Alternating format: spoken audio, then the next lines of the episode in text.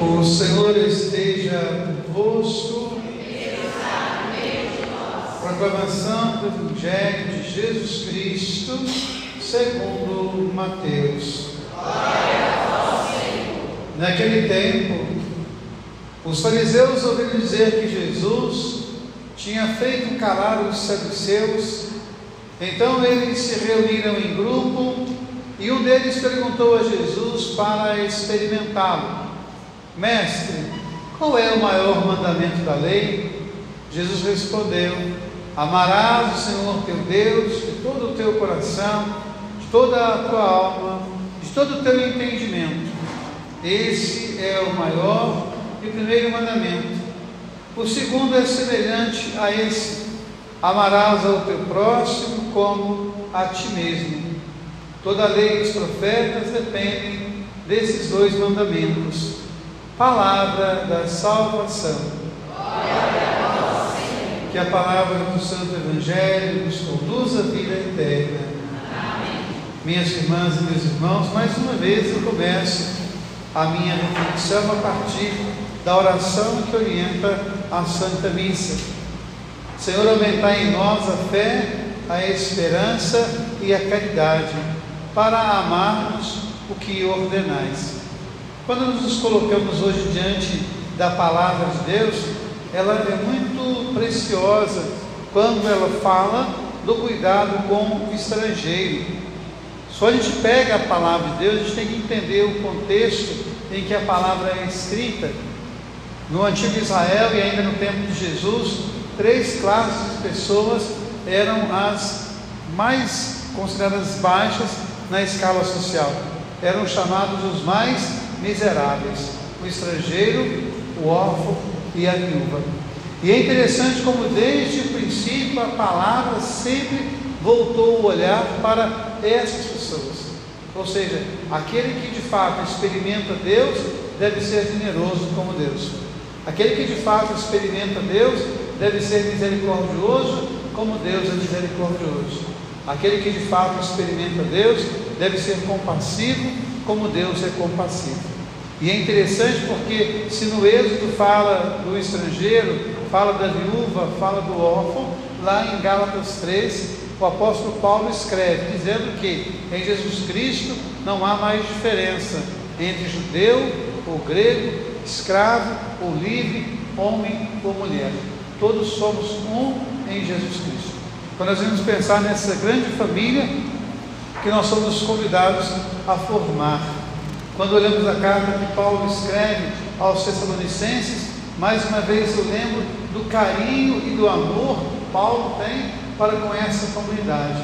Se ele escrevesse uma carta hoje para nós, eu desejo muito que essa carta também seja uma carta de muito amor, de muita estima e de muita gratidão por uma comunidade que procura testemunhar o amor de Deus.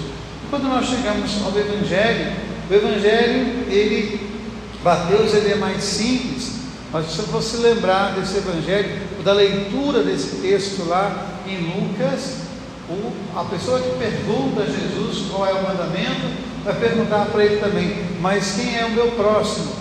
E ali naquele texto vai contar aquela parábola do samaritano. Então, qual é o maior mandamento da lei? Jesus vai trazer esses dois mandamentos, né, que é o amor a Deus, que está lá em Êxodo, e o amor ao próximo, que está lá em Levítico. Levítico 19, Êxodo 5. Nesses dois textos nós temos o resumo de toda a lei: o amor a Deus e o amor ao próximo. E a gente olha trazendo para a nossa situação nos dias de hoje. Nós estamos vivendo no mundo várias guerras. Guerra no Afeganistão, guerra no Iêmen, guerra no Congo, em lugares, vários lugares do mundo nós temos guerras. Mas duas são chamadas as guerras mais midiáticas. A guerra da Ucrânia e agora ainda mais midiática, a guerra de Israel. E é muito interessante a gente começar a pensar por que, que as pessoas fazem guerra. Por que, que as pessoas fazem guerra? A gente pensar nisso. Não é por que, que elas fazem guerra. Guerra é uma situação em que os generais programam a guerra para que os inocentes possam morrer por eles, mas eles mesmos não morrem. Os generais eles colocam jovens inocentes matar jovens inocentes, odiar outros jovens sem nenhuma razão, mas simplesmente por causa né, das suas loucuras. E é interessante observar como que uma guerra é tão fácil de acontecer. Eu trouxe, deixei lá no meu carro, resolvi não colocar aqui diante do altar para evitar a fadiga, mas eu trouxe no meu carro várias camisas. Eu trouxe uma camisa do Diamantense, eu trouxe uma camisa do Espartano, eu trouxe uma camisa do Vasco, eu trouxe uma camisa do Flamengo, eu trouxe uma camisa da seleção brasileira, eu trouxe uma camisa da seleção da Argentina, eu trouxe uma camisa do, São, do Grêmio, eu trouxe uma camisa do Internacional. Eu fico te perguntando por que, que três ou quatro idiotas conseguem incendiar tantas pessoas para que elas se odeiem, para que elas briguem e talvez até se matem. Imagine amanhã, né, numa uma notícia: jovem morre né, num jogo de futebol. Tamanho da dor que é para nós. Mas é interessante como que a gente não se importa com a dor do outro, a gente se importa com a nossa dor. Olha o mandamento: amar a Deus e amar o próximo. Quem é o meu próximo? O meu próximo é o espírita. O meu próximo é o bandista. O meu próximo é o muçulmano, o meu próximo é o judeu. Todos nós somos irmãos, todos nós somos parte da espécie humana. E por mais que alguém queira fazer guerra, matar, ampliar os seus, os seus domínios, ninguém vai viver nessa terra mais do que 150 anos. Com qualidade, ninguém vai viver mais do que 90. E nós continuamos a fazer guerras, nós continuamos a matar pessoas e às vezes fazemos isso por causa de dois ou três imbecis que conseguem atiçar o ódio em tantas e tantas pessoas. Mas como que eu, eu falava agora há pouco, né? Como que a gente está muito preocupado com o nosso umbigo. Vamos imaginar aqui uma cena, todos vocês estão na igreja e eu também. Sai um ônibus de é, Diamante e esse ônibus vai para São Paulo. Tudo bem, você está na sua casa, né? É, de repente você vê a televisão e fala assim: ó, um ônibus que ia e o seu filho e sua filha estão dentro do ônibus. Um ônibus que ia de Minas Gerais para São Paulo sofreu um acidente na Dutra. Você dorme? Hein? Sua filha está dentro de um ônibus, seu filho está dentro de um ônibus. Aí vem a notícia: ônibus de Minas Gerais para São Paulo sofre um acidente na Dutra. Várias jovens morreram.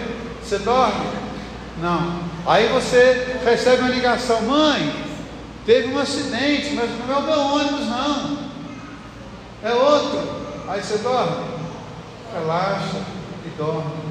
Quem morreu foi o filho do outro foi a filha da outra. Então a gente pensar naquilo que o mandamento fala para nós. E a gente se perguntar, por que, que nós alimentamos ódio tão fácil? Por que a gente alimenta rixas tão fáceis? Que nós criamos brigas tão idiotas? Imagine um pai e uma mãe que tem um filho que gosta de esporte, o filho sai de casa, vai assistir um jogo de futebol, de repente chega a notícia: olha, seu filho está morto. A sua filha está morta. Por quê? Porque três ou quatro idiotas conseguiram botar fogo em tantas pessoas. Então a gente pode perceber como que é fácil fazer uma guerra. E como que tantas pessoas inocentes morrem por causa da idiotice de uns poucos imbecis. Fazemos isso com amor, com carinho, com cuidado, e ouçamos a palavra, Senhor, aumentar em nós a fé, a esperança e a caridade, para cumprirmos o que nos ordenais. Louvado seja nosso Senhor Jesus